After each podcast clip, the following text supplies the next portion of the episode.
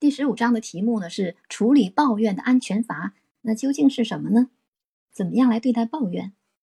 对，因为我们每时每刻都在面临着抱怨啊，所以说我们希望来看一下这个谁他怎么说的，如何应对抱怨的。他说呢，许多想说服别人、希望别人同意自己看法的人，往往呢因为话讲的太多了，反而呢达不到效果。其实呢，我们不妨呢让别人把他们的看法说出来。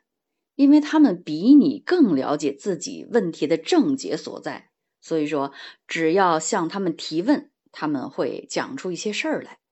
假如你不同意对方的观点，通常呢会着急的打断对方的话。我们不要这么做，这样做呢特别的危险。假如对方仍有许多意见想表达的时候啊，他呀就不会听你讲些什么了。所以这个时候你最好的做法就是。敞开你的心扉，倾听他在讲什么，而且要诚心诚意的听，并且鼓励他们自己把自己的想法呢完全完整的表达出来。这个原则呢，在商场上也是管用的。这个章的原则就是呢，让别人多说话。我第十五章呢就分享到这儿了。哇，这个演绎起来，我觉得真是越来越棒了哈。谢杏花的声音特别好听啊，然后这段演绎的我都感觉进入到当中了。这段我也是又重新读一遍，觉得也非常的受益。嗯，想说服别人哈，希望别人同意自己的看法，通常不要话讲的太多哈，反而达不到效果。其实你过去也做过营销哈，在你这个销售的过程当中，是不是也深有体会？对啊，就像我刚才讲到的是，我几乎很少。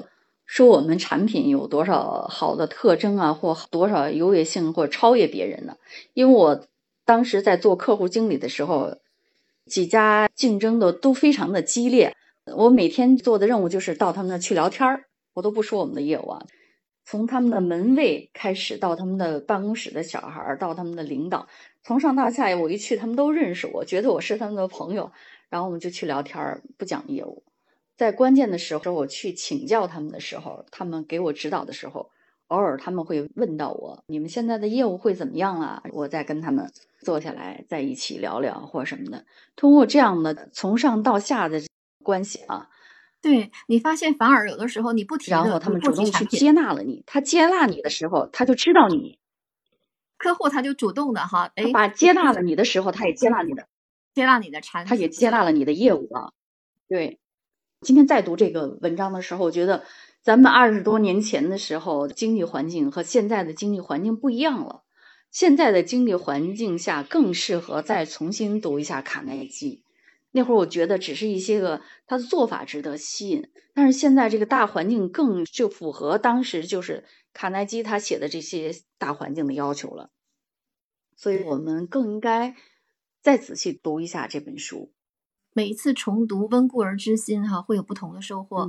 其实就讲刚才您提到的说，哎，发简历这个事儿哈，那现在大家可能海量的去找工作，尤其在疫情当前哈，很多人可能失业，然后大家找工作觉得很难。然后我们在网上发简历的时候，我不知道是不是很多人会这样啊，就是我一份简历，然后我会发给很多不同的公司。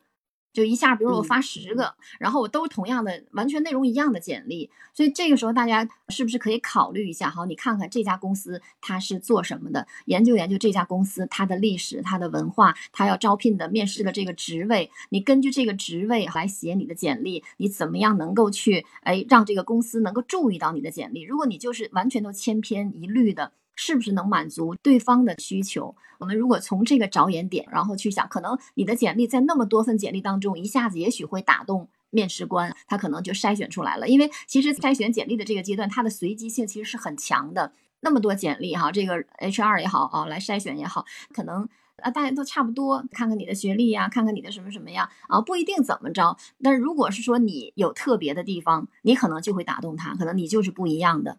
你要面试这个岗位啊，对这个岗位的一些期许，你对这个岗位的一些想了解啊，你的询问可能都会成为你不一样的这个点。我突然，因为我们现在的大环境啊，跟我们几十年前在读这本书的时候不一样了。现在的大环境要求我们自身的素质会越来越高，自身的能力越来越高。而且现在这个新经济浪潮下的，就是我们过去那些靠极尽的一些方法赚钱的模式已经过去了。现在必须靠你自身能力提升，然后不断去学习成长，你才能获得更好的机会，才能在这个激烈的竞争中，你才能脱颖而出，对吧？是的，是的，嗯。